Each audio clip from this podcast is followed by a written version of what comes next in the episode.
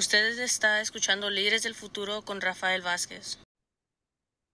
Y muy buenas tardes a todos ustedes, a todas ustedes. Good afternoon to all of you. This is your show, Líderes del Futuro, here on KBBF 89.1 FM and on the web at kbbf.org. Este es su programa Líderes del Futuro en KBBF 89.1 FM, Radio Cultura, Radio Comunidad.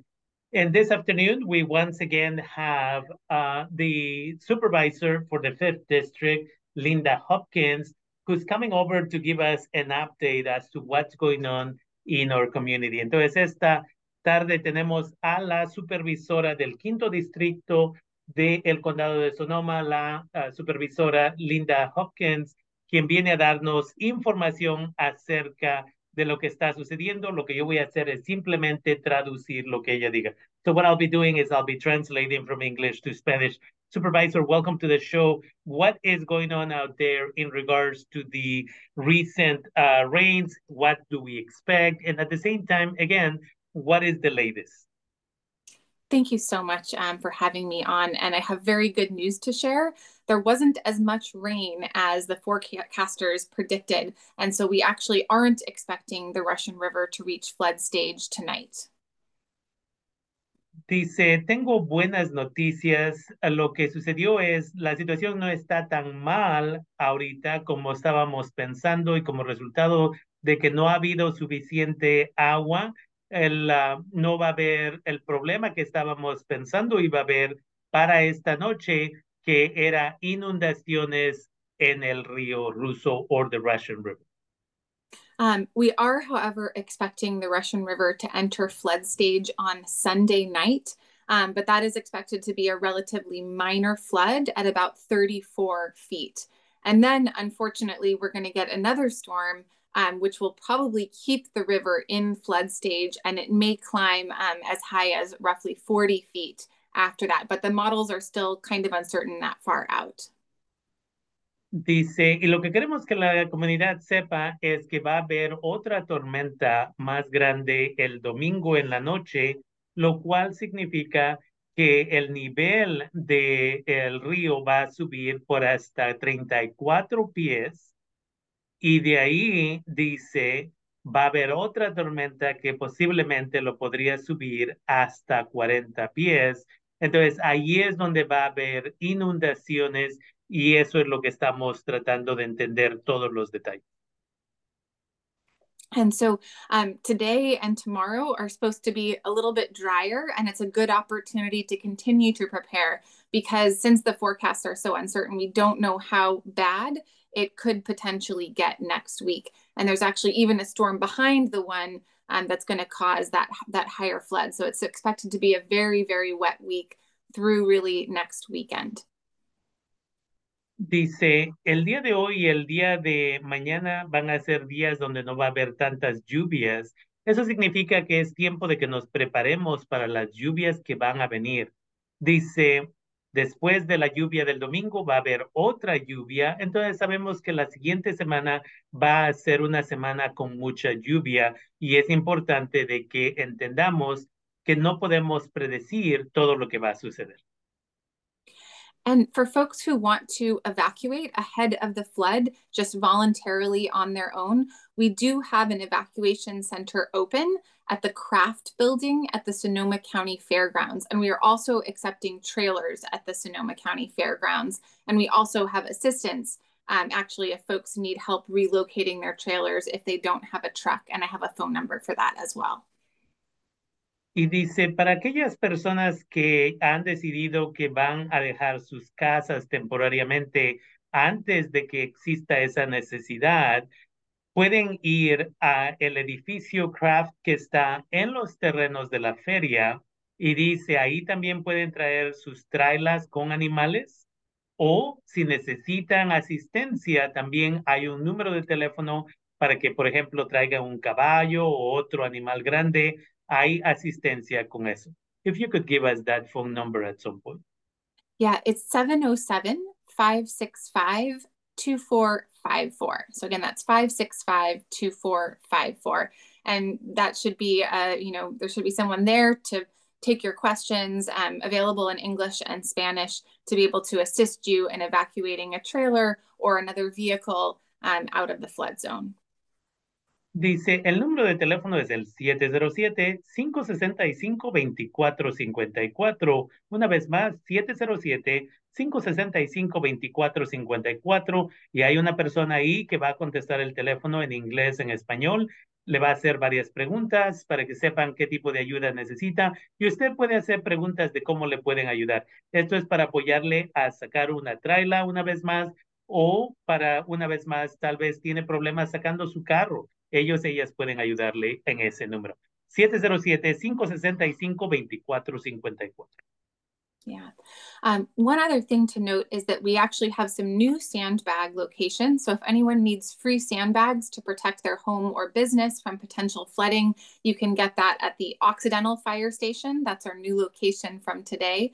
Um, at the Monte Rio Fire Department or at the um, Forestville Fire Station or at Sonoma Landworks in Guerneville. So we've got four different locations for sandbags. And if you need help, just reach out to me, to our office. We can rally some volunteers to help you if you need assistance in filling or in moving those sandbags.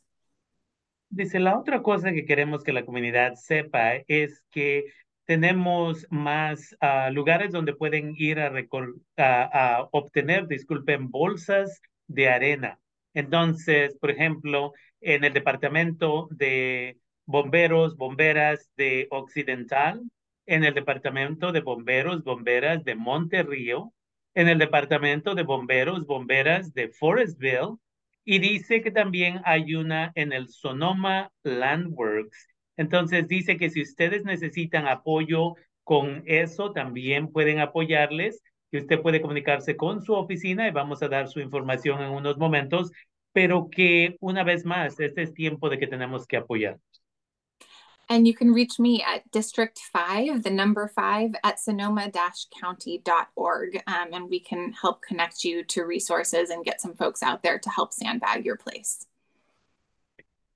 Dice, el, la mejor forma de comunicarse conmigo puede mandar un correo electrónico a District 5, entonces D-I-S, T-R-I-C-T, el número 5, arroba sonoma-county.org. Y una vez más, esta información la vamos a poner en mi página de Facebook después, DACA Sonoma County, y en un video que vamos a subir de esta información en el canal de YouTube. District 5 arroba sonoma-county.org. You know, uh, we had something really tragic happen in uh, Sonoma, in Western Sonoma County last night. We lost a two and a half year old boy to a tree um, falling on top of his house. And so you know, I think that that's uh, just something that we all need to keep in mind is that there is still a tremendous danger, not just from the flooding, but from trees falling. The wind is expected to pick up again over the weekend. And with additional rainfall, the risk of tree falls will again be very significant. So, if you can, during the height of the storms, please stay off the road. If you have a house that has more than you know um, one story, stay in the lowest story and try to stay away from windows um, because the tree falls really do pose a risk, unfortunately, to our residents.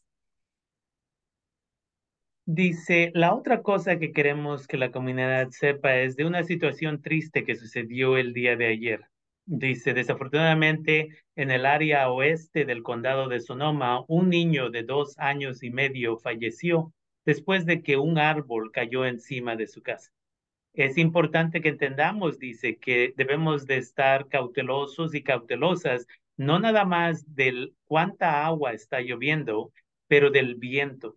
Dice, este fin de semana vamos a tener más viento y en esa situación, cuando llueve mucho y viene el viento, uno tiene que estar cuidadoso, cuidadosa, dice.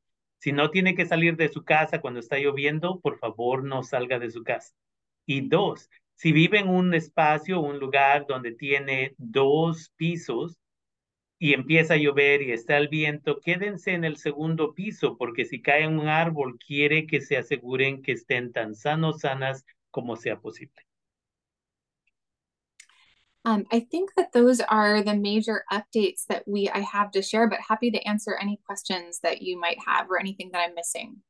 Yeah, so I wanted to confirm in regards, are there any uh, power outages that are still being worked on maybe by PG&E. Entonces, la pregunta que tenemos uh, para la supervisora es que si, ¿cómo está la situación de la luz para nuestra comunidad? Yes, we um, unfortunately still do have tens of thousands of residents who are without power, and we're waiting to hear from PG&E because unfortunately some of those towns still have no estimated time of restoring the power. Um, but we will let you know as soon as we hear about that. And I do have some information that I can share about some charging stations that will be opening up for folks as well. Entonces, su respuesta es que sí, desafortunadamente todavía hay uh, miles de personas que no tienen electricidad y en esta situación desafortunadamente no sabemos cuándo va a regresar la electricidad porque no se tiene un día o hora específica. Dice, voy a compartir en un segundo lugares donde pueden ir ustedes y cargar sus celulares o otras um, cosas que necesitan cargar. Entonces eso va a mencionar. And so um, we hope that tomorrow we'll be able to open the Bank of America building in downtown Guerneville as a charging station um, and also have Wi-Fi and, you know, sort of communications access available tomorrow. Dice, entonces, el día de mañana esperamos poder abrir la sucursal de Banco de América en Guerneville para que la gente pueda llegar y cargar sus celulares, sus tabletas o sus uh, computadoras como sea necesario. Y dice, esperamos también proveer el servicio de Wi-Fi para que puedan obtener Internet si lo necesitan. One other thing, we're also working with the Russian River Alliance to try to provide um, Visa gift cards and also Safeway gift cards to folks who were impacted. Maybe they lost food in the power outage, or maybe they've had to evacuate um, as a result of the potential flooding. So stay tuned, um, but I know that those are on the way, and we hope to be able to get them out to Russian River residents soon through Russian River Alliance.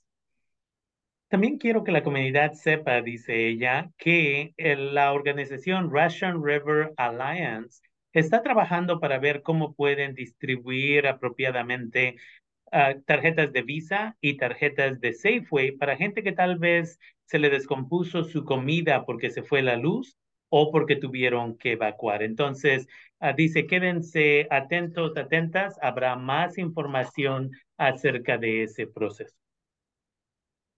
One last thing, we have had a number of school closures.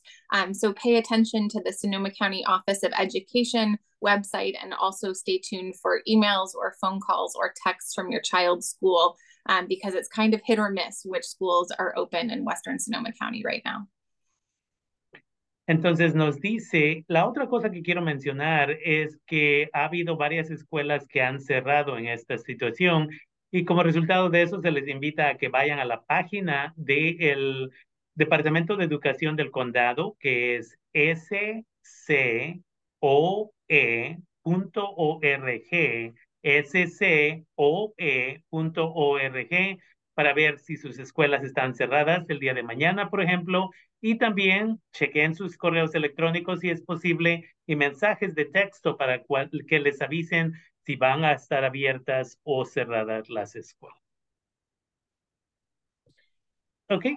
Um, again, we want to thank you for taking the time. We know that you are running around trying to support as many people as possible in the county. So we want to thank you, um, Supervisor Linda Hopkins. And as I said in a previous interview yesterday, right, if you need us to put information out there, either through Líderes del Futuro uh, on our Facebook page, on our Instagram, or through KBBF, you're always welcome to just reach out. Um, so with that, I want to thank you. Entonces, quiero agradecerle a la supervisora Linda Hopkins por tomarse el tiempo. Sé que anda corriendo por todas partes. Y un recordatorio que si necesita que pongamos información allá al público, que nos avise. Thank you again. Muchas gracias. Thank you so much for your work and keeping folks informed. Thank you. Thank you. Take care.